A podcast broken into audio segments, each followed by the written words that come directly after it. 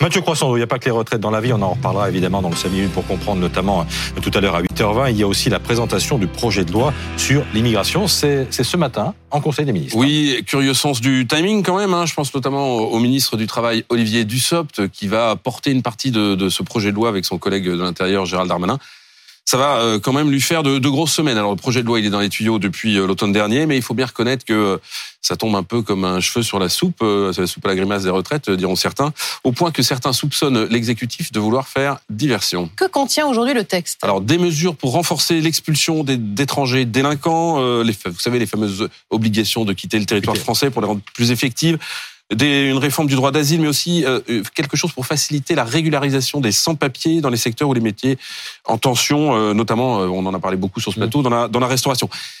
et en même temps, d'une certaine façon, qui avait été résumé par le Gérald Darmanin l'automne dernier, façon mmh. Michel Fugain ou un peu la politique pour les nuls. écoutez.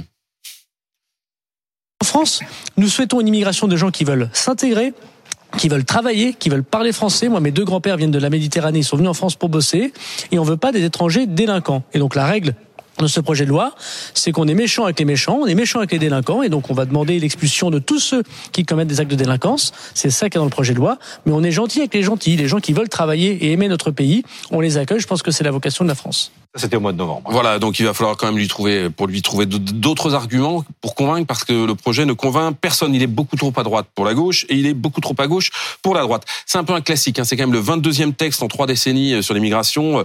Euh, Jean-Pierre Chevènement, à son époque, disait qu'il fallait être généreux mais ferme.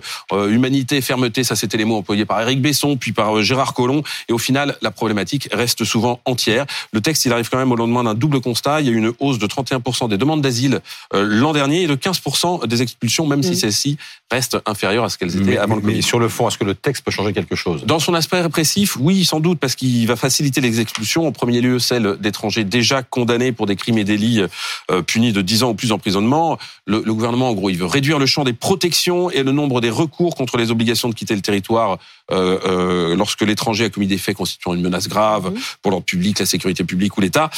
Vous savez que le taux d'exécution de, des OQTF, il est toujours très, mmh. très, très polémique, très problématique, puisqu'il se situe sous les 10%.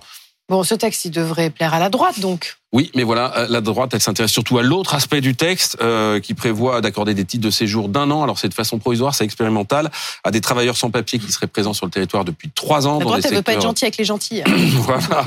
En gros, les LR, ils y voient une porte ouverte à ce qu'ils soupçonnent être une régularisation massive et future euh, des sans-papiers qui ne diraient pas son nom.